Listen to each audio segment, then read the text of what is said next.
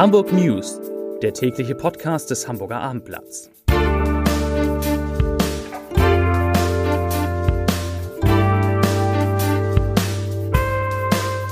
Moin, mein Name ist Lars Heider und heute geht es um zwei kuriose Einsätze der Hamburger Polizei, die zum Glück glimpflich ausgegangen sind. Weitere Themen, der Flughafen muss erneut umgebaut werden, Hamburg hinkt bei der Solarenergie hinterher und aus Malern oder Lehrern können in nur drei Monaten IT-Fachkräfte werden. Dazu gleich mehr.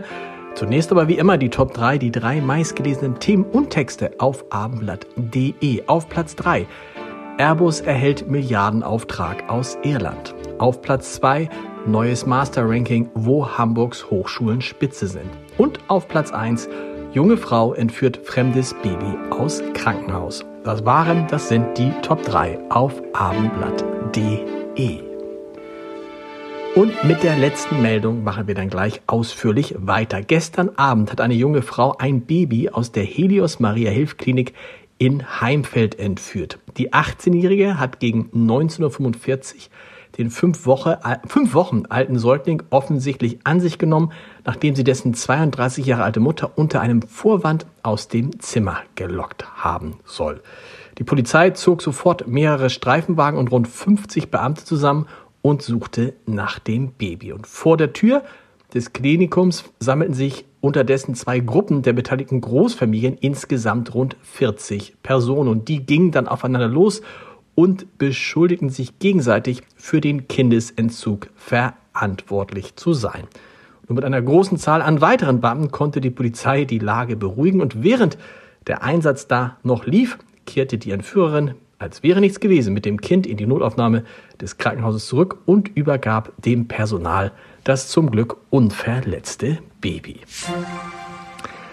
Ein kurioser Zwischenfall hat, am, hat ebenfalls gestern Abend den Betrieb auf der U-Bahn-Linie U1 teilweise zum Erliegen gebracht. Gegen 18 Uhr war ein 84 Jahre alter Hamburger mit seinem Hyundai im Bereich des Ahrensburger Ostrings von der Fahrbahn abgekommen.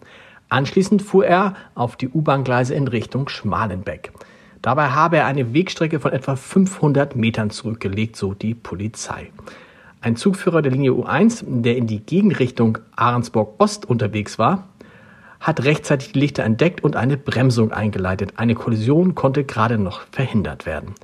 Die 7 HVV-Fahrgäste seien unverletzt geblieben, heißt es. Warum der Senior von der Straße abkam, ist noch unklar. Laut einer Polizeisprecherin wird derzeit von einem neurologischen Notfall ausgegangen. Der Mann wurde vorsorglich ins Krankenhaus gebracht. Um das Fliegen weniger klimaschädlich zu machen, setzt die Luftfahrt große Hoffnung auf grünen Wasserstoff als Energiequelle. Der Flughafen Hamburg könnte dabei eine Pionierrolle unter den deutschen Flughäfen einnehmen. Zumindest ist das sein Ziel. Flughafenchef Michael Eckenschwiler sagt heute, ich zitiere, wir wollen die Energiewende in der Luftfahrt, dabei führt an Wasserstoff kein Weg vorbei. Zitat Ende. Wenn man den Einsatz dieser neuen Technologie allerdings ermöglichen wolle, müsse sichergestellt sein, dass die Infrastruktur dafür entwickelt und einsatzbereit sei. Und das macht massive Umbauten in Fuhlsbüttel möglich. Und dazu sagt Jan-Eike Blome-Harding, Leiter Umwelt am Hamburg Airport, ich zitiere, die Lieferung und Lagerung der künftig benötigten Mengen an Wasserstoff setzt eine völlig neue Infrastruktur bei uns am Flughafen voraus.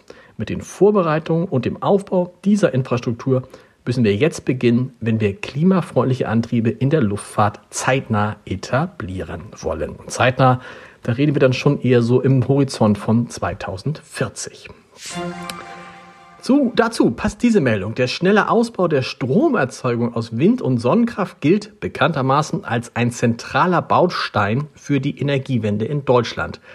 Das in diesem Jahr von der Bundesregierung beschlossene Solarpaket soll den Ausbau der Solarenergie hierzulande deutlich beschleunigen. Und das ist laut einer neuen Studie, insbesondere bei uns in Hamburg, dringend notwendig.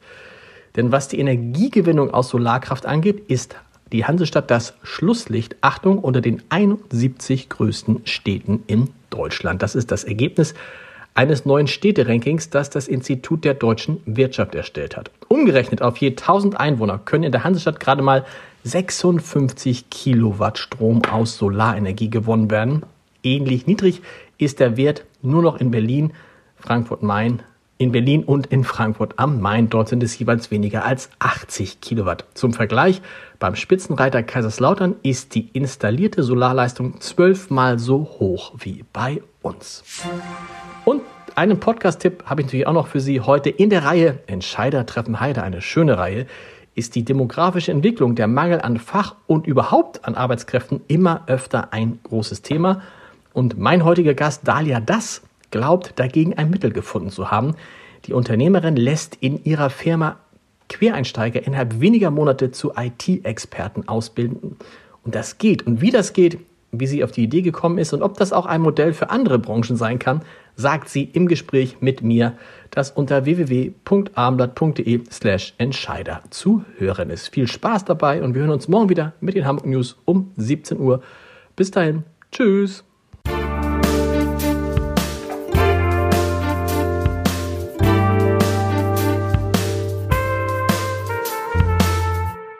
Weitere Podcasts vom Hamburger Abendblatt finden Sie auf abendblatt.de slash podcast.